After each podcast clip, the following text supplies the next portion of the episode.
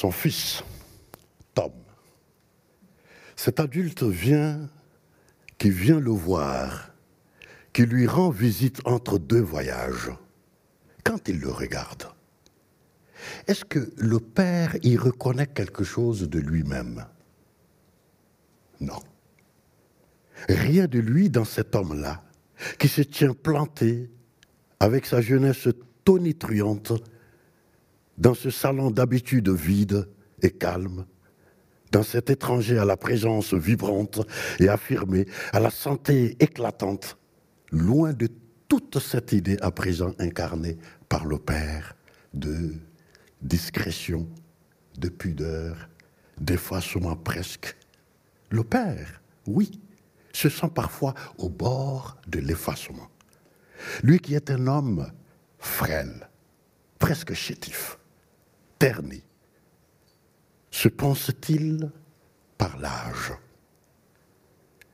Et même autrefois, même s'il se souvient du jeune homme qu'il a lui-même été le père, du temps de son solex et de ses cheveux au vent, Comment retrouver dans le corps large de son fils ce jeune homme plutôt gringalet que pour sa part il était?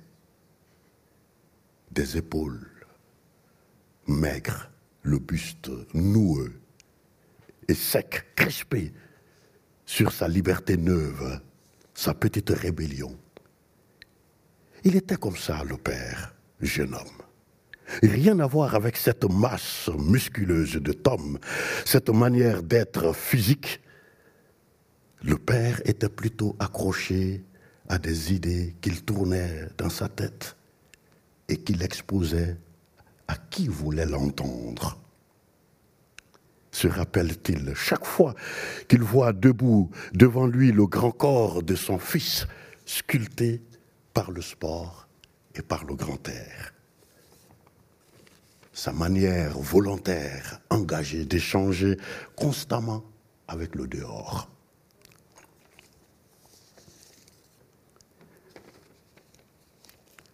Cette allure d'adulte de Tom pourtant lui plaît au père. Qu'ils soient devenus deux adultes conversant dans ce salon, quand Tom vient le voir, il y a là en même temps quelque chose d'étrange et d'agréable. Lorsque Tom lui rend visite, il le regarde avec étonnement, avec curiosité. Son fils, cet homme assis en face de lui, dont il connaît de moins en moins la vie. Tom lui livre le récit incomplet de ce qu'il a fait pendant son absence. Le père pense son absence, mais ce n'est pas ça pour Tom. Bien sûr, qu'il n'habite plus ici, ce n'est pas son absence, mais au contraire sa manière bien là, lui, d'être présent là où il se trouve. Souvent, il reste silencieux, vague. Le père essaye de rompre le silence et lui dit, alors, ça te plaît? Ta vie sur le bateau? Mais ce n'est pas plaire, sans doute, le mot qu'il faudrait. Le père s'en rend compte. Il se sent bête avec sa question mal posée. Tom ne le reprend pas. Il ne dit pas que plaire, ça n'est pas vraiment le mot. Il répond oui, oui. Il dit que parfois c'est dur. Il dit Souvent, c'est dur. Il ne précise pas. Il répète. Souvent, c'est dur. Tu sais, papa. Le père est presque étonné de s'entendre appeler comme ça. Papa. Par ce grand adulte assis dans ce fauteuil en face de lui. Il se demande ce que ça veut dire encore quand Tom vient et qu'ils sont l'un en face de l'autre dans ce salon, il se sent un homme euh, fragile, assis face à un homme fragile. Le père appuie sur le bec du gel lavant et se frictionne les mains. Il se surprend dans le miroir. Qui est ce vieux bonhomme aux yeux perdus dans les poches des cernes? Il scrute. Il s'examine. Mais ce n'est pas du tout lui. Il le sait. Cet usurpateur obstiné, envahissant, cette copie plus que ratée, qu'il faut examiner longtemps pour y déceler quelque chose de l'original. Ce mensonge, cette trahison.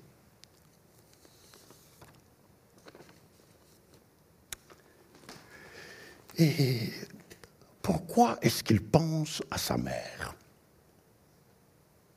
Le père a le double de l'âge que sa mère avait quand elle est morte.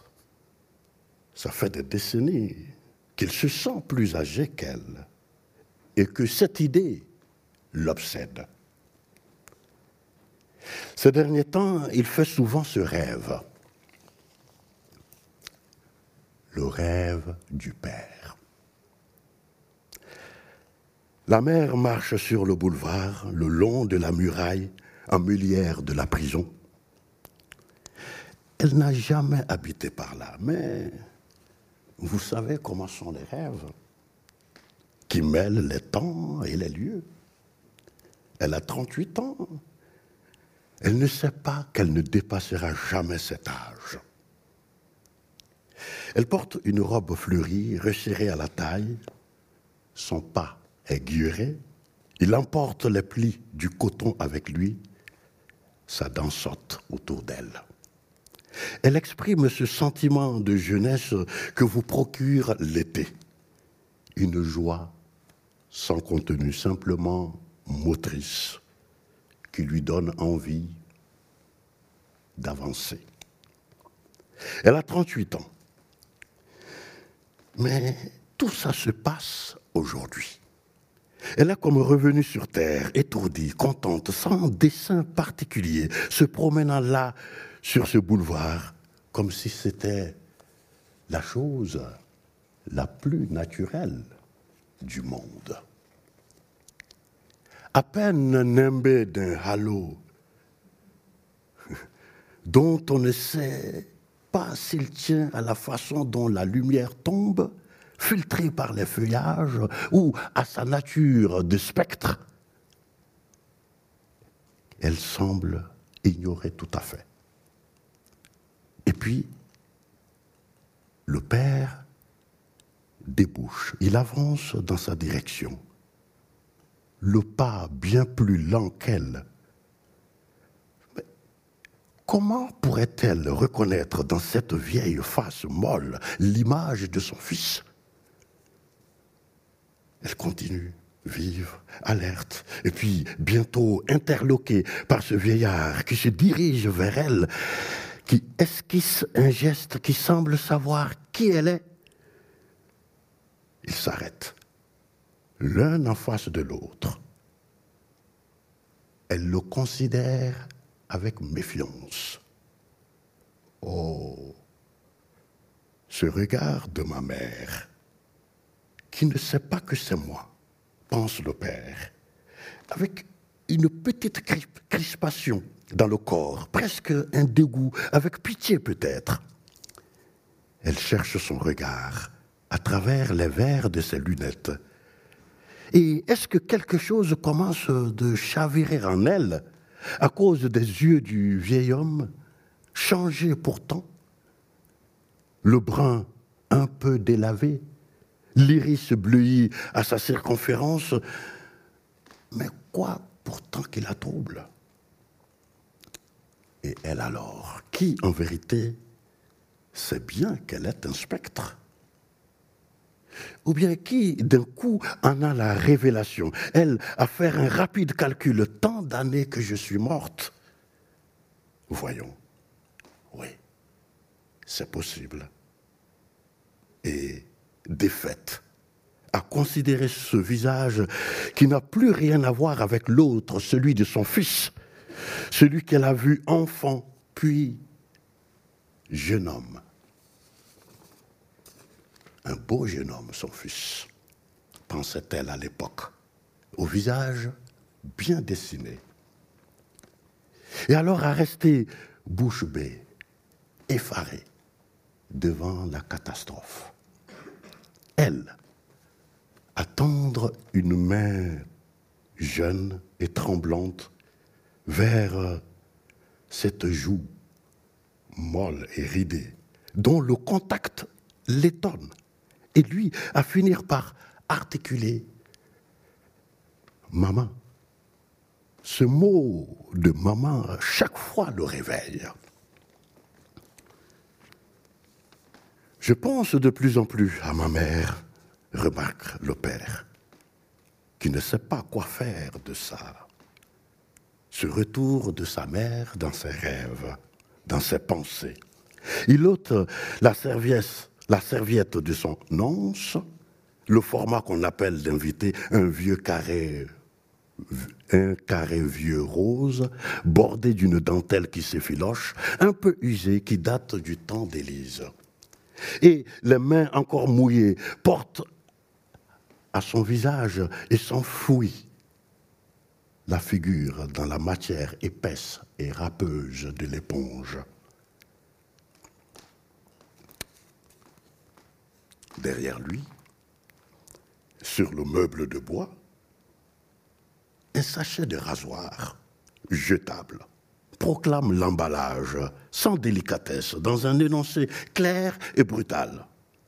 Et cette épithète pour toujours accoler à leur présence provisoire les affects d'une vie minuscule et négligeable.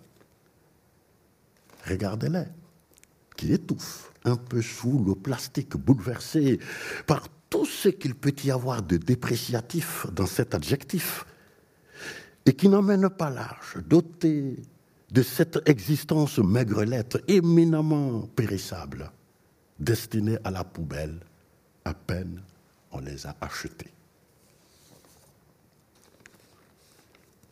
Plus le loisir de le bichonner, de le soigner, de le réparer, de le retrouver avec plaisir, son petit rasoir chéri, avec sa lame qu'on affûtait, ainsi que le faisait le propre père du père. Leur silhouette de plastique ne recueille plus une once de votre admiration. Difficile de rester pantois devant le bleu même nuit ou l'anthracite de leurs manches et grippe et vous les bazardez quand ça ne coupe plus comme vous voulez. Comment créer un lien avec cet homme, debout, devant son lavabo, qui vient de se frotter le visage dans sa serviette? Comment se singulariser à ses yeux? Nos rasoirs broient du noir. Ah, la dépression du rasoir jetable. Quand ils ne se mettent pas à gémir heureusement en ultrasons. Et, pensez, si on les entendait, les lamentations de tous ces objets qui trouvent qu'on les traite mal, la cacophonie que ce serait dans nos appartements. Imaginez les bouteilles de lait vides hurlant dans votre poubelle, les canettes froissées, pareil. Et il n'y a pas que ce qu'on jette et qui attend avec froid les grandes mâchoires de la benne, il y a le cendrier contre la paroi duquel vous écrasez la braise de votre cigarette. Des livres qui étouffent sous une pile, des objets claustrophobes qui n'en peuvent plus de l'ombre du placard, dont deux ou trois qu'on vous a offerts et que vous n'avez jamais utilisés qui restent là, inutiles, avec une piètre opinion d'eux-mêmes. Et tous, mes pauvres amis, qui ne cessent de brailler à nos oreilles sourdes leurs inaudibles lamentos.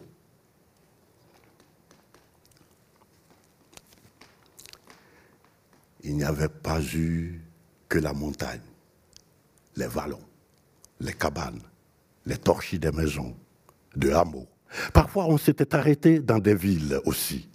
Parfois, c'était dans des villes qu'on avait attendu. Après ces semaines de planques, de marches et de pick-up. Ahmad et son frère s'étaient retrouvés avec d'autres dans un appartement d'Istanbul. Et pour la première fois, à certaines heures, ils avaient le droit de sortir. Alors, ils sortaient. Depuis la corniche de Kumkapi, c'est la mer de Marmara qu'on voit. C'est là pour la première fois que Ahmad et Djibril avaient aperçu la mer. Oh, dans des films, oui, c'était arrivé. Mais pour de vrai, à onduler de l'autre côté de la balustrade. Même si à cet endroit elle semble assagie, même si elle fait la belle, tentant d'étouffer le courant qui la parcourt, on y est, devant l'eau d'un détroit, cicatrice entre deux continents, ou plutôt plaie ouverte et promesse de lointain. Istanbul, pour Ahmad et Djibril, ça avait presque été l'apprentissage du tourisme. Et ils longent la corniche, ivre de nouveautés. Il s'étonnait de marcher au rythme de la promenade parmi les vendeurs de thé et les pains, un peu mal en point, un peu rachitique et tordu comme les pins savent l'être. Pas de ces arbres glorieux, toutes feuilles dehors, qui vous entonnent des éloges fanfarons de la nature, bruissants, souples, gorgés de chlorophylle, mais des silhouettes souffreteuses, battu par le souffle salin comme par les vapeurs d'essence, vivotant réaliste et meurtri, avec le genre de beauté bien à eux, le long de cette ligne de rencontre entre la mer et la ville à l'endroit où elles se longent, où elles sont à touche-touche, se frottant l'une à l'autre, entamant un bras de fer invisible déguisé en contiguïté harmonieuse. Et ils essayaient d'apprivoiser la présence de la mer, Ahmad et Djibril, de se faire à sa vue. Et si, oui, elle semblait amène habitué des lieux à sa place.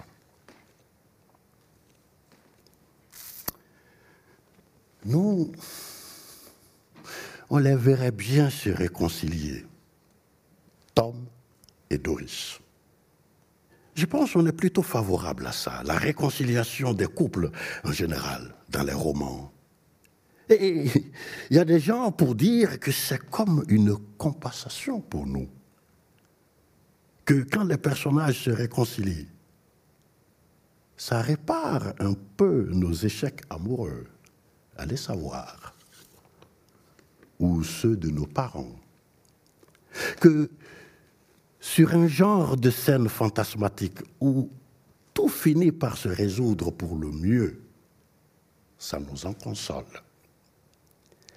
La réconciliation de Tom et de Doris, ce serait alors comme un pansement sur nos propres blessures, comme la possibilité écrite noir sur blanc de la réconciliation. Et puisqu'il paraît que ça sert à ça, les fins dites heureuses, mais peut-être que quand ils ratent, après tout, ça nous rassure aussi.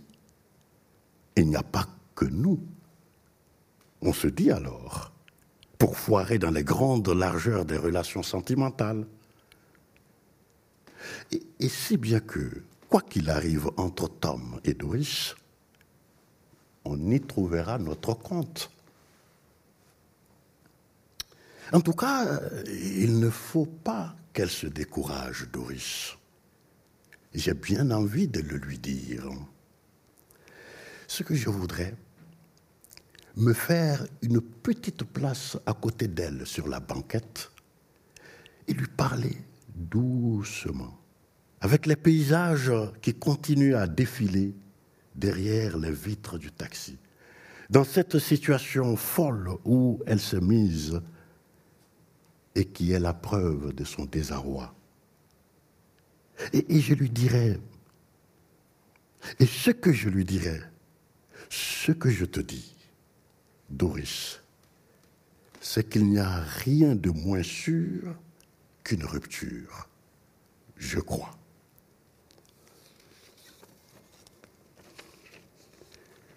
Laisse-moi passer un bras autour de tes épaules sur cette banquette, tandis que tu renifles, que tu sanglotes, et te dire, allons, tout doux, ça va aller.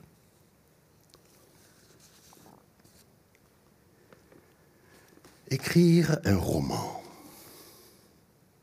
Je me dis parfois, c'est comme quand on était petit.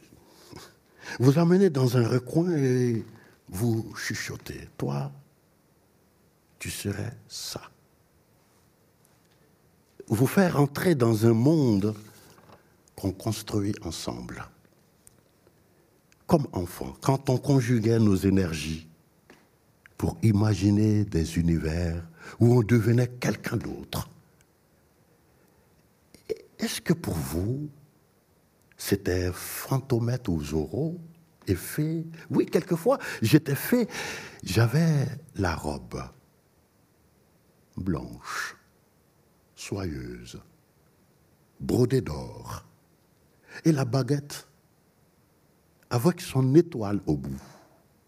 Et indien aussi. Je portais une veste à franges. Je portais une veste à franges, couleur chamois. Et de temps à autre, j'allais faire un tour dans mon tipi pour voir si ma femme et mon fils allaient bien avant de repartir dans les paysages, pêcher ou guerroyer. Et vous là, tout de suite, hein, à être un peu Doris. Quand on joue à Doris, vous tous, je veux dire, les garçons aussi, à être un peu Tom, et le père, et tous les autres à tour de rôle, et justement le rôle, à tour de rôle, des rôles que vous vivez de l'intérieur, en y mettant secrètement chaque fois, sans que personne ne vous voie, ce que vous êtes au plus profond. On aura fait un bout de chemin ensemble, vous et moi, dans ce taxi et ailleurs, dans le clair-obscur de l'appartement du Père et jusque sur les routes de l'exil, dans une chambre d'hôpital, dans un navire. Et ça, c'est d'une intimité folle, indépassable. Pendant que Doris essaye de remettre ses idées en place, pendant qu'elle rêve et qu'elle s'inquiète au sujet de la vraie Mrs. Rivière, ce que je voudrais vous dire, merci de jouer à ce jeu avec moi, d'y ajouter votre grain de sel, vos couleurs, vos souvenirs, pour vous représenter tout ça. Je ne me lasserai jamais, je crois, de l'émerveillement que c'est cet étrange travail à deux. Bon, bon, j'arrête de m'attendrir, d'autant que j'ai encore du pain sur la planche.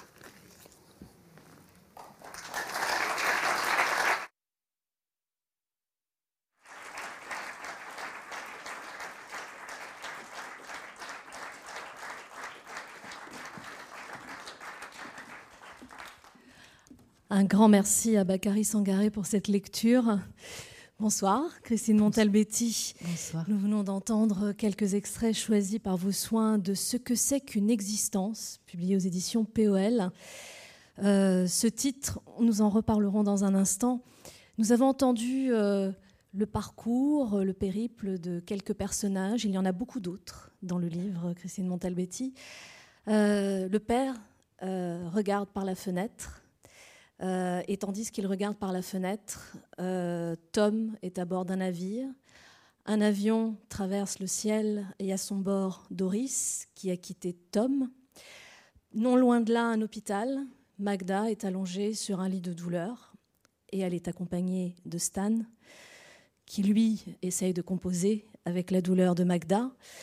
Euh, Ahmad, dont on a suivi un petit peu le périple à Istanbul avec son frère Djibril, se trouve au moment où le père regarde par la fenêtre quelque part dans le quartier, il est seul, il est SDF comme on dit, et tous ces personnages, quelque part, sont liés. Par quoi? Par l'existence, par euh, le destin. Euh, quel est le point de départ, Christine Montalbetti, euh, de cette histoire? On a vu dans le dernier extrait qu'on a entendu que vous vous adressez au lecteur, que l'écrivain est là, présent, on est là, on est au cœur de la création de l'écrivain. Est-ce que le projet de ce livre, c'était justement de nous emmener dans les arcanes de l'imaginaire de l'écrivain, ou est-ce que c'est l'histoire de vos personnages qui vous a imposé à un moment donné de, de, vous adresser à nous, de vous prononcer, de parler? Je crois que pour moi, c'est très important que euh, le livre se construise comme une conversation avec le lecteur. C'est une chose que, que j'essaye de roman en roman, mais sans doute qui est encore euh, plus présente euh, dans celui-là. quand j'écris, je pense aux lecteurs. Enfin, ce sont les lecteurs qui, justifient le temps que je passe assise à ma table. Et, j'anticipe, la lecture. En fait, je trouve que euh, il se passe cette drôle de chose que bien sûr notre rencontre est différée, qu'au moment où j'écris, vous n'êtes pas encore là, que quand vous me lisez, je ne suis plus là, mais je suis encore un peu là puisque je suis là dans les phrases. Et, voilà, tout ça se passe dans des temps distincts et pourtant euh, se passe, euh, comment dire, l'un peut avoir lieu sans l'autre en fait. Et, c'est une chose qui me touche de plus en plus en fait et qui m'enthousiasme de plus en plus cette idée-là euh, qu'on puisse euh, mettre en commun ce qu'il y a de plus intime et que euh, ce soit une chose qui se répète de lecture en lecture. C'est-à-dire que je ne m'adresse pas au lecteur avec un pluriel, mais je m'adresse chaque fois à chaque lecteur ou chaque lectrice et chaque fois chaque lecteur ou chaque lectrice va rejouer ce qu'il y a de plus intime en elle ou en lui dans sa lecture. Et c'est une chose qui se passe pour tous les livres, mais quand on veut bien y penser, c'est quand même très bouleversant euh, quand on écrit de penser ça, de penser que voilà, on met beaucoup d'intime dans son livre et que le lecteur aussi va compléter avec ses propres images, sa propre histoire, ses propres émotions, euh, ses sensations, les souvenirs de ses sensations. Et, que donc dans cet objet bizarre qu'est le livre, on, va pouvoir se rencontrer de cette manière euh, fantasmatique, immatérielle, mais, magnifique. Et vous le faites euh, en rentrant justement dans cette fameuse intimité, dans la tête des personnages, c'est-à-dire qu'il y a une interactivité entre les personnages, mais on est surtout dans leurs pensées, dans leurs attentes, euh, dans leur chagrin aussi, parce qu'il y a aussi du chagrin d'amour. Il y a l'attente, euh, la réflexion d'un père par rapport à son fils, hein, on l'a entendu dans, le premier extrait. vont apparaître aussi des, personnages du passé. le père invoque Élise, qui est sa femme disparue. Euh, il y a, euh, ce que j'ai trouvé très intéressant, c'est qu'on a une tension narrative alors que on n'est pas dans une action permanente. On est à l'intérieur de l'esprit des personnages. Comment tout ça s'articule? Est-ce qu'au moment où vous racontez ce qui se passe dans la tête du père, euh, vous avez déjà en tête ce que peut répondre la pensée du fils, par exemple? Je crois que ce qui m'intéresse, c'est aussi la façon dont justement euh, la phrase euh, euh, approfondit les questionnements. toutes ces questions, puisque là vous parlez du personnage du père, toutes les questions que le père se pose à propos de son fils, la manière dont il doit accepter que son fils soit partiellement devenu un inconnu pour lui, euh, comment est-ce qu'on fait avec le fait qu'on ne sait pas tout des proches euh, Comment on fait avec ces zones d'ombre et ces zones de mystère euh, Comment les accepter Et la beauté aussi de, ce mystère ou de ces zones d'ombre. mais aussi, le père s'interroge sur les colères de son fils enfant. Voilà, qu'est-ce qu'il y avait derrière ces colères Est-ce que son fils a vécu quelque chose qu'il ne lui a jamais avoué ou, confié ou voilà, ou est-ce que c'était juste des colères d'enfant, etc. Et tous ces questionnements, en fait, euh, sont, sont aussi. Euh, enfin, je me rends compte que ça m'intéresse beaucoup d'écrire là-dessus, sur la relation père-fils. Et je me suis un peu interrogée là-dessus et, je ne sais plus qui me posait la question, parce que je ne suis ni un père ni un fils. Euh, et je crois que justement, c'est un terrain magnifique, parce que c'est un terrain dans lequel, enfin, que je peux approfondir sans qu'on pense que je suis en train de d'investir des choses autobiographiques ou sans que ça blesse ma mère ou que je, sois dans un rapport euh, fille-mère, etc. Je travaille dans un espace qui est complètement fantasmatique, mais qu'en même temps, euh, euh, je pense que écrire des fictions, c'est aussi être assez poreux au monde, à, ce qu'on sent, à ce qu'on ressent des relations entre les gens aussi, à ce qui vibre dans tout ça. Et puis je pense que ça me vient aussi de, du roman précédent, Mon ancêtre poisson, dans lequel je partais à la recherche d'un arrière-arrière-grand-père. c'est drôle ce lapsus.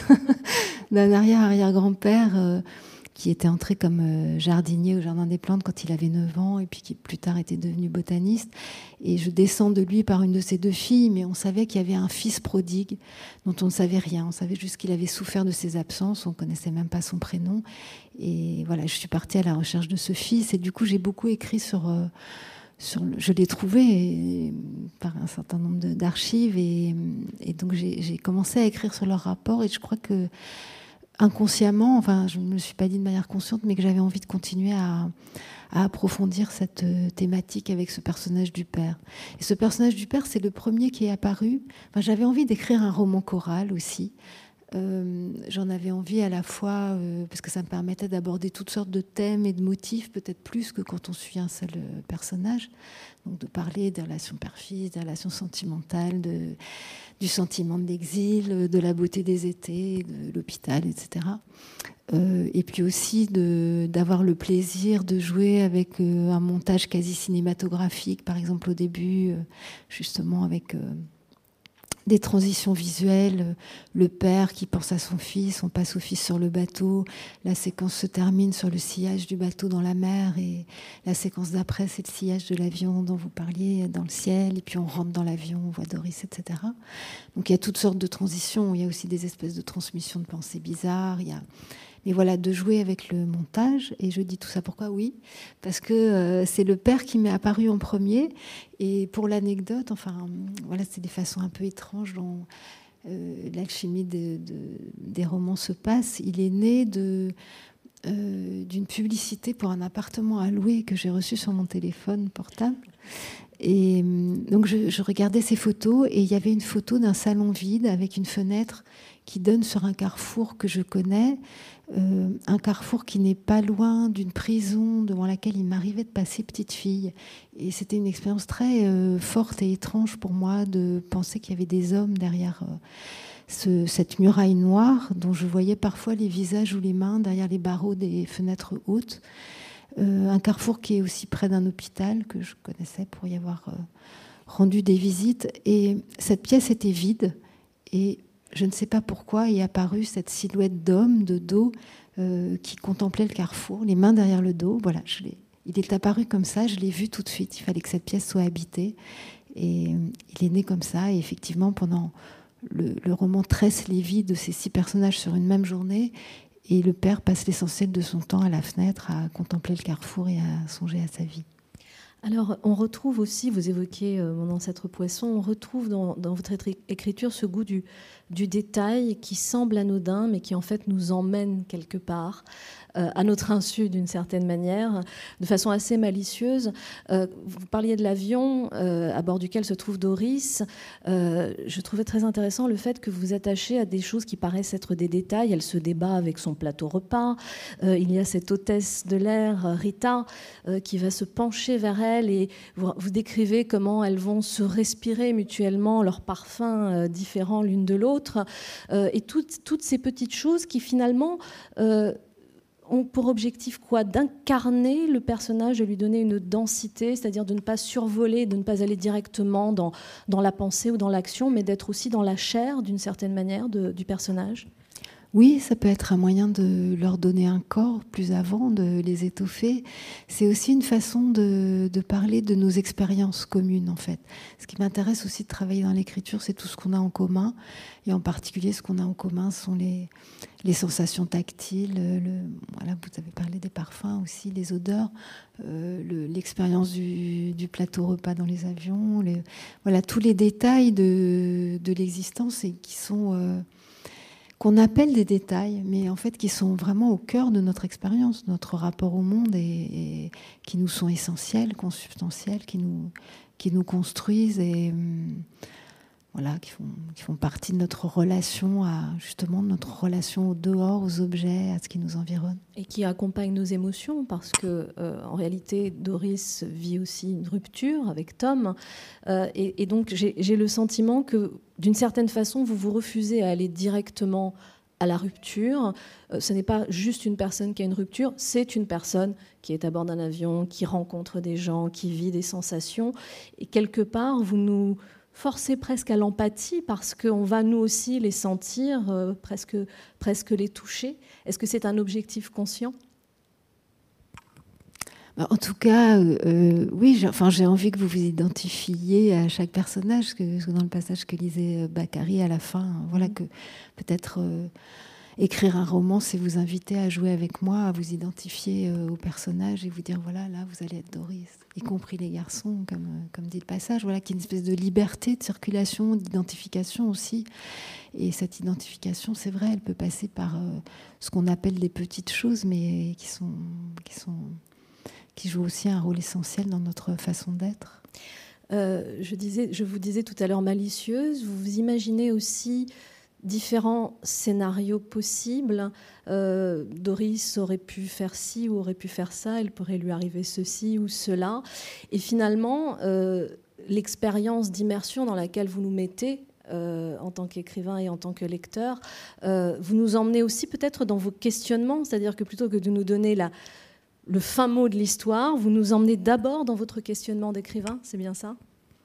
Oui, alors il y a ça, il y a aussi par rapport au fait que quand vous dites euh, on se demande ce qui va arriver et, les possibles sont envisagés, euh, c'est une façon de jouer aussi avec le romanesque. Je crois qu'on peut le dire, on ne va pas raconter la fin, mais on peut dire que Doris, donc, qui prend cet avion pour euh, fuir cette histoire avec Tom, quand elle arrive dans l'aéroport portugais, voit ces chauffeurs de taxi qui brandissent des pancartes avec différents noms et ce fantasme que vous avez peut-être eu très fugacement en le circonscrivant aussitôt, d'aller suivre une de ces pancartes, un de ses chauffeurs pour voir où ça, où ça pourrait vous mener. Voilà, elle le fait dans son désarroi et dans son envie d'oublier euh, euh, son chagrin avec Tom. Et donc elle suit un chauffeur de taxi qui, qui tendait une pancarte au nom de Mrs. Rivière. Et donc, euh, euh, le, trajet dure assez longtemps. En plus, il y, a, un problème, problème de crevaison, etc., qui me permettait d'étendre le suspense. Et donc, euh, elle se demande où tout ça va la mener. il y a plusieurs hypothèses qui permettent aussi de jouer avec des genres romanesques ou même des genres cinématographiques. Il y a aussi des hypothèses un peu à la Tarantino, où, elle se retrouverait dans une ferme, un décor de ferme avec une scène un peu violente, ou, bien elle se retrouverait chez des trafiquants, ou bien voilà. C'est aussi une façon de lancer des pistes, de créer un suspense sur euh, ce fil-là de Doris et de où est-ce que le taxi l'a conduit. Et aussi à travers. Euh, c'est un personnage qui a de l'imagination et on imagine avec elle. Et voilà, c'est aussi une façon de jouer avec nos mémoires de lecteurs et de cinéphiles. Euh, il y a aussi des passages dans lesquels tout d'un coup, il y a l'intrusion, on va dire, d'une scène qu'on ne retrouvera pas plus loin. C'est juste un instant un instantané, euh, quelqu'un qui emmène son chien chez le vétérinaire, euh, un autre moment comme ça, fugace, mais qui est toujours chargé quand même d'une émotion. Euh, vous parliez d'expérience de, cinématographique, ça participe à ça aussi, c'est-à-dire de, donner une vision totale de, ce décor, avec aussi des, âmes qui vivent, qui ressentent, et ne pas uniquement vous centrer sur les personnages principaux. Oui, donc il y, a ces six personnages euh, principaux dont on a parlé. Il y a un certain nombre de principaux, comme on dit. Euh, il y a un certain nombre de personnages euh, qui entretiennent un rapport avec eux. Euh, comme la gardienne de l'immeuble du père, le fils de la gardienne, euh, une infirmière euh, qui s'occupe de Magda, et puis qu'on retrouvera à la fin de la journée dans sa voiture, puis dans sa cuisine, cette hôtesse de l'air dont vous avez parlé, qu'on retrouve à un moment dans un bar quand on se demande où elle est, et d'autres personnages encore. un personnage comme ça sur deux séquences qui s'appelle Biram, qui passe une auto-laveuse dans le, dans le hall de l'hôpital. Et puis il y a effectivement des séquences euh, qui concernent des personnages qu'on ne voit qu'une fois et qui ne sont pas reliés à ces personnages, qui commencent par au même instant.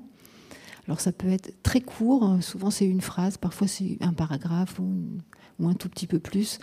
Euh, ça peut être un peu comique, comme, euh, enfin je sais pas s'il faut dire que c'est comique d'ailleurs, mais au même instant une mamie fait de l'aquabike, ou bien ça peut être au même instant un, un homme dans un studio de doublage pose ses lèvres sur euh, les lèvres, pose sa voix, pardon. Là encore, je fais des drôles de lapsus. Je suis assez émue par la lecture de Bakary, en fait. Il a une voix tellement. J'ai du mal à me remettre de cette lecture. Euh, donc, un homme pose sa voix sur les lèvres d'un autre dans un, dans un, studio de doublage, ou ça peut être une séquence un peu plus longue et effectivement un peu triste, comme euh, l'homme qui emmène son chien pour le faire piquer chez le vétérinaire. Euh, l'idée, c'était aussi d'essayer de rendre compte euh, euh, de, ce, qui ce qui peut y avoir de troublant dans la simultanéité, en fait, de tout ce qui est en train d'arriver à tout le monde au même instant. j'ai beaucoup écrit sur la richesse de l'instant, sur toutes les sensations contradictoires qui peuvent nous énerver dans un même instant. Sur tout le temps qu'il faudrait, le nombre de pages qu'il faudrait pour décrire une toute petite minute et même une seconde, si on veut essayer de rendre compte de tout ce qui nous traverse de toutes les strates dont on est composé, de tout ce qu'on rejoue à chaque seconde. Euh, là, dans ce roman-là, il s'agissait plutôt euh, d'évoquer justement cette question de la, de la concomitance ou de la simultanéité, de tout ce qui est en train d'arriver à cette seconde où, je vous parle. Euh, un certain nombre de personnes sont en train de mourir. d'autres sont en train de naître, d'autres sont en train de se préparer un café, D'autres sont en train de prendre une décision essentielle, d'autres sont en train de ne rien faire du tout, de regarder leur plafond. Euh, voilà, dans, une même seconde, en fait, il y a une, foule de choses extrêmement diverses qui sont en train de se passer dans le monde. Et voilà, c'est une chose troublante si on veut bien y penser. Et puis aussi, beaucoup de gens sont aussi en train de faire exactement la même chose. Et la version plus euh, plus ludique de ça, par exemple, c'est ce que j'appelle l'opéra de salle de bain, c'est-à-dire que le fait qu'à cet instant même, à travers le monde, et malgré le décalage horaire, parce qu'on peut aussi se doucher en pleine nuit, euh, des tas de gens sont en train d'entrer dans leur cabine de douche et de se mettre à chanter. Alors, euh, il y a le personnage d'Ahmad. je disais en début d'échange qu'il est, il est dans le, champ de vision du père. Il est dans la rue, il est seul. Euh, mais nous, dans l'extrait qu'on a entendu, on l'a vu euh, se promener à Istanbul. Est-ce qu'on peut en parler un petit peu? Qui est cet homme euh, qui est étranger à tous les sens du terme à cette histoire, tout en étant traversé par des émotions identiques à tous les autres personnages, c'est-à-dire de, chagrin, de questionnement, de solitude. Qui est-il? Alors donc, euh, il vient s'asseoir tous les matins sur, son carton devant la fenêtre du père. Et peu à peu, donc tout se passe sur une seule journée, mais peu à peu, on va apprendre euh, quel a été son périple. On devine qu'il est syrien, ça n'est pas dit, mais je pense qu'on le devine. Et surtout, euh, je raconte son, périple en Turquie, à Istanbul, mais aussi ailleurs, et puis ensuite son arrivée dans l'île de Samos, dans le camp de Vati. Euh, ça faisait aussi plusieurs années que j'avais envie d'écrire là-dessus et qu'en même temps je trouve ça très difficile d'écrire là-dessus. Je trouve ça très difficile aussi euh, euh, d'essayer de ne pas tenir un discours parce que je crois que ce serait, j'aime pas beaucoup le mot efficace, mais inefficace. Enfin que voilà, ça pourrait. Et, donc pour approcher ça, par exemple pour approcher le fait que cette vie dans les camps, c'est quand même quelque chose qui laisse sans voix, le fait que des gens qui ont euh, traversé des choses si difficiles dans leur pays et aussi ensuite dans ce voyage, dans ces voyages qui sont plein de dangers, de peur et de violence, et qui ensuite, quand, quand, ils arrivent par exemple à Samos, après le premier entretien, le, rendez-vous pour l'entretien d'après, ça peut être 11 mois, 12 mois, voire plus, plus tard. Et donc, comment se reconstruire quand, on, voilà, quand on vit sous des bâches avec aucune activité possible. Et, donc, pour essayer de rendre compte de ça, en fait, le moyen que j'ai trouvé, c'est de, passer par le personnage de la psychologue euh, qui traverse le camp et donc euh, de parler de son désarroi à elle, euh, voilà, qui traverse le camp et qui se demande comment elle va les aider à se reconstruire dans un cadre comme celui-là. Et puis, je disais qu'il est étranger à tous, mais d'une certaine manière, sans tout dévoiler, on voit qu'il y a des fils euh, invisibles qui relient en réalité tous ces personnages. Euh, et on est même tenté de se dire que d'une certaine manière, il y a des fils invisibles qui nous lient tous. Euh, vous parliez de la simultanéité, mais quelque part, j'ai le sentiment en vous lisant que vous nous dites qu'on est tous liés par quelque chose, que ce soit par le chant euh, dans la salle de bain, que ce soit euh, parce que nous sommes dans le même quartier au même moment, parce que nous avons une douleur euh, similaire. Et, Ahmad, quelque part, on a le sentiment qu'il est aussi ce lien. on le comprendra beaucoup plus tard à travers un événement qui va se passer en mer. oui, à la fois, je pense que voilà, la douleur d'Ahmad, elle est, elle est enfin la plupart on est beaucoup à ignorer ce que c'est, même si on peut connaître des gens qui l'ont vécu, ou des amis qui l'ont vécu, ou être amené à rencontrer des gens qui l'ont vécu. C'est, et peut-être qu'on le vivra aussi d'ailleurs. Hein. Peut-être qu'il faudra s'exiler dans un an, on verra. Mais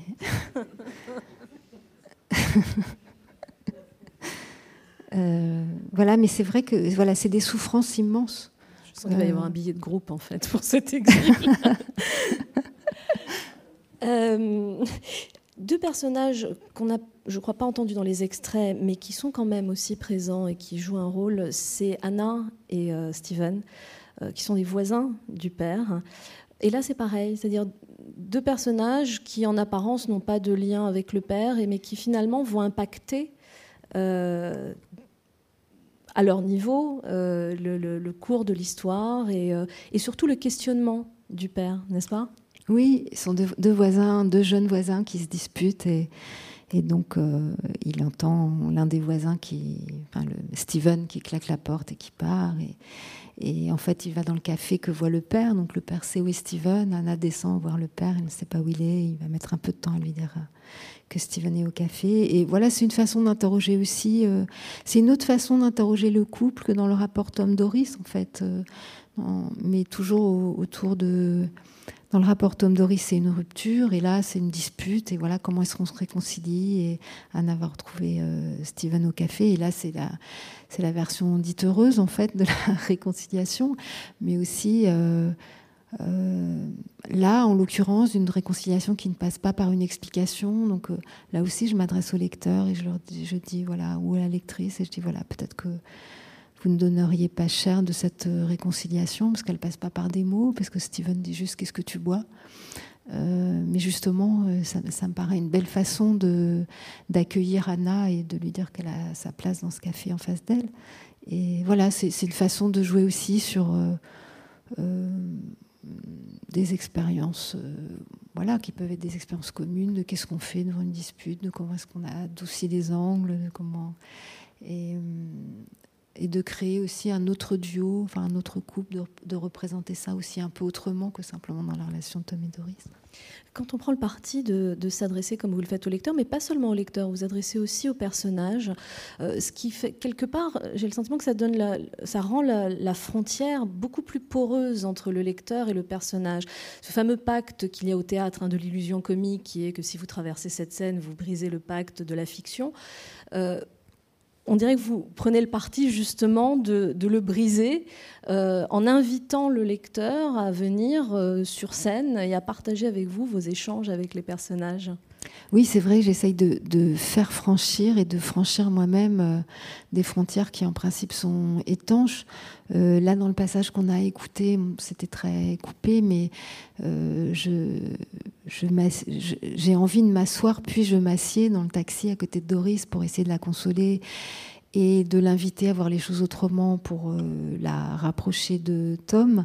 Euh, ensuite, pour être une ambassadrice plus efficace, je vais sur le bateau voir Tom et j'essaye aussi de, euh, de le oui, de le raisonner. Alors j'ai plus ou moins de succès, hein, je dois dire. Ça fonctionne pas très bien. Mais et puis un moment aussi euh, où, euh, Stan, qui erre dans la ville après avoir accompagné euh, Magda dans sa chambre et qui ne va pas la voir parce que ça, lui semble trop douloureux ou difficile, je vais du coup dans la chambre voir Magda pour lui rappeler un souvenir agréable. Donc c'est vraiment une petite séquence. Euh, mais donc voilà, c'est vrai que j'aime bien aller voir mes personnages de temps en temps, essayer d'infléchir un tout petit peu le cours de leur pensée, mais d'une manière plus euh, dans un dialogue euh, avec eux. comme aussi, j'aime bien inviter le lecteur ou la lectrice à, aussi franchir ces frontières-là. je crois que voilà, je, Peut-être c'est une manière ludique. Enfin, voilà, il y, a, de l'humour en principe si tout se passe bien dans ces séquences. Euh, et puis c'est aussi que, au fond, dans toute cette histoire, euh, ceux qui sont réels, c'est vous et moi. Et je ne crois pas du tout que le fait de le dire, enfin le fait de dire ceci est une histoire, enfin je ne le dis pas comme ça, mais voilà, de d'en prendre acte, euh, je ne crois pas du tout que ce soit une façon de mettre à distance la fiction, mais au contraire, c'est une façon, j'espère, de nous regrouper euh, pour qu'on se penche ensemble autour de ce que vit euh, chacun des personnages et pour justement peut-être mieux se souvenir de nos propres, nous souvenir de nos propres émotions et, les, rejouer dans le livre. Vous évoquez aussi, vous venez d'évoquer Stan qui part se promener parce qu'il ne supporte plus la douleur de Magda même par rapport à Tom, à la, à la dureté de la rupture avec Doris, euh, euh, ce qui pourrait être les erreurs ou pas du père, en tout cas euh, l'aveuglement, on dirait aussi que c'est une manière, en vous mettant au milieu en médiatrice, d'avoir une forme d'indulgence pour ces failles profondément humaines que chacun d'entre eux a, et dans lesquelles on peut tous s'identifier, d'une façon de dire c'est grave, mais c'est pas grave. C'est grave, mais on, est tous dans le même bateau, si j'ose dire. C'est un peu ça? Oui, c'est important ce terme que vous utilisez, indulgence ou, euh, ou empathie. C'est vrai qu'on utilise beaucoup, paraît-il. J'ai lu quelque part qu'on utilisait beaucoup le terme d'empathie, mais de fait, euh, euh, ça me paraît essentiel, cette question-là de l'empathie quand on écrit. Et je me souviens, euh, je peux le dire parce qu'elle l'a écrit, elle a écrit un petit article sur le travail qu'on avait fait ensemble. Et, donc je ne la trahis pas en le disant, mais euh, euh, la traductrice euh, américaine de Plus rien que les vagues et le vent, euh, quand, j'ai relu la traduction avant, avant son impression, je me suis aperçue que c'est un Français qui, échoue sur la côte ouest des États-Unis et qui tous les soirs va, dans un bar où discute avec avec essentiellement trois hommes qui lui racontent leur vie, mais en même temps il y a beaucoup de tensions et voilà, il sent qu'il y a une menace. Et ces trois hommes, en fait, euh, chaque fois qu'il y avait trois adjectifs, euh, elle, la traductrice n'en mettait qu'un, elle en s'abordait deux. Je trouvais que ça allait bien comme ça. Et Bon, je me demandais pourquoi, donc je lui dis voilà, c'est important. On échangeait par mail, hein. donc c'est important qu'il y ait trois adjectifs. En fait, j'aimerais qu'on entende l'océan dans les phrases. C'est un, un village, une petite ville de bord de l'océan, et l'océan euh, les façonne, façonne aussi les corps et les pensées des habitants. J'aimerais qu'on entende l'océan dans la phrase. Donc, quand il y a trois adjectifs comme ça, qui, qui ont des modulations peut-être infimes entre eux, mais pour moi, c'est important qu'il y en ait trois. Et en fait, j'ai compris euh, assez rapidement que pour elle, ces trois hommes, euh, hommes blancs, et, euh, et xénophobe, puisqu'il n'aimait pas ce français, en fait, qui discutait avec lui. Mais euh, voilà, c'était tout ce qu'elle détestait. Et que donc, euh, voilà, ça allait comme ça. On n'allait pas mettre trop d'adjectifs et trop les soigner dans la phrase. Et, en réalité, ce qui est, ce qui est, ce qui est beau dans un roman, et c'est aussi récemment, j'ai, je regardais une, une, une, interview de Meryl Streep qui disait que ce qui était beau dans son métier, c'est qu'elle pouvait être amenée dans un rôle à se mettre à comprendre de l'intérieur et sans juger un, personnage ou voir une personne quand c'était un, un, biopic euh, pour lequel ou laquelle elle aurait eu a priori de l'aversion. Et que ce qui était beau, c'était que dans le jeu, elle dépassait ces, aversions comme ça de surface ou d'instinct ou d'immédiateté. Et c'est ça aussi le roman. Euh, pour, pour reprendre l'imaginaire de cette traductrice américaine, au fond, nous, c'est vrai, quand on voit... Euh, euh, des photos euh, de, des Trumpistes euh, qui partent à l'assaut. Et c'est vrai, quand on voit ces corps, ces visages, on peut se dire waouh, là là, il y a quand même de sacrés zozos sur Terre. Mais le roman, il se dit jamais c'est des sacrés zozos. Le roman, il pourrait, voilà, je pourrais écrire l'histoire de d'un de ces hommes et ça deviendrait comme pour ces trois hommes xénophobes du café dans Plus rien qui les va et le vent, simplement des vies brisées aussi. C'est-à-dire que dans dans le roman sont aussi des, gens qui ont souffert de la crise des subprimes, qui ont perdu leur maison, euh, leur femme est partie avec leurs enfants, etc. Donc voilà, c'est aussi ça, c'est aussi travailler sur la complexité des histoires et, euh, et sur le fait voilà, que c'est un espace. Ce qui est beau aussi dans le roman, c'est que c'est un espace sans jugement. Et on n'est pas du tout au-dessus de ça dans la vraie vie. On passe notre temps à, juger. Sans doute, on a besoin, on en a besoin, et on a besoin de savoir aussi où on est, idéologiquement où on est, etc. Mais le roman travaille dans un autre espace euh, qui est celui justement euh, dans lequel euh, il, est enfin possible de comprendre de l'intérieur la complexité des êtres. Euh, on sent aussi chez vous, je parlais du goût du détail et du coup par conséquence le goût de l'image, euh, que ce soit de façon très évidente avec le père qui va regarder ou ne pas regarder les albums photos dans lesquels on retrouve Tom enfant et qui va la description de ces photos va nous dévoiler beaucoup de choses, en tout cas nous donner des pistes sur euh, euh, la, douleur euh, de Tom. Mais vous décrivez avec beaucoup de minutie les expressions, les regards, les sourires ou les non-sourires. mais aussi vous vous attachez à, décrire quand Magda est allongée, les, boutons pression de sa nuisette et la manière dont elle est habillée. Et ça donne vraiment le sentiment que l'image est extrêmement important parce que je parlais tout à l'heure de, ce qui se passe dans la tête des personnages et on pourrait imaginer que c'est que de l'introspection alors que pas du tout. On est vraiment dedans, dehors, à la fois en immersion dans l'esprit et en même temps l'image est essentielle parce qu'elle raconte quelque chose. Je me trompe? Non, non, vous vous trompez pas. Euh, qu'est-ce que je pourrais dire de ça? Euh, Peut-être que c'est aussi partiellement indissociable, c'est-à-dire que voilà, la contemplation euh, du monde, elle va aussi avec l'intériorité, avec la, voilà, quand on est dans la contemplation, on est aussi dans, dans la question du point de vue, donc du, du coup aussi dans l'introspection. Euh, et puis je crois qu'il y a aussi, euh, enfin moi j'éprouve un très très grand plaisir à regarder. Je pense que de je, regarde plus que je n'écoute les sons je crois. Et, donc, je, pense que j'ai une écriture aussi plus visuelle et ça me vient aussi peut-être de mon goût pour le cinéma et de la manière dont ça peut aussi euh, infuser euh, dans mes romans. Vous évoquiez aussi le fait qu'il y a la période de confinement qui est passée par là. C'était important de l'intégrer dans ce livre? Oui, parce qu'en fait, ce qui s'est passé, c'est que ça faisait déjà un an que j'écrivais ce roman. Donc, euh, je travaillais pas du tout euh, de manière linéaire, mais en approfondissant les personnages avec toutes sortes de fichiers. Euh, quand le premier confinement est arrivé, et tout d'un coup, j'ai eu le sentiment, enfin voilà, cette expression qu'on a tous, qu'on s'est tous approprié, qu'on voilà, qu'on nous a fourni, mais, mais qui répondait, je crois, à la sensation qu'on a tous eue du monde d'avant, euh, brusquement de la rupture entre un monde d'avant et un, nouveau monde avec lequel il fallait brutalement euh, composer. cette sensation, je l'ai eue aussi par rapport à, mon travail sur le roman, c'est-à-dire que tout d'un coup, tous mes brouillons m'ont paru périmés, tout ce que j'avais commencé à décrire, l'animation sur le carrefour, le, flot des voitures que le père regardait sans cesse, euh, le carrefour devenait vide. Euh, Doris ne pouvait plus prendre l'avion simplement pour fuir une histoire d'amour et partir euh, au Portugal. Stan ne pouvait plus accompagner Magda à l'hôpital parce que malheureusement on ne pouvait plus accompagner ses proches. Donc tout d'un coup, tout, tout, ce monde que depuis un an je me mettais à décrire avait disparu.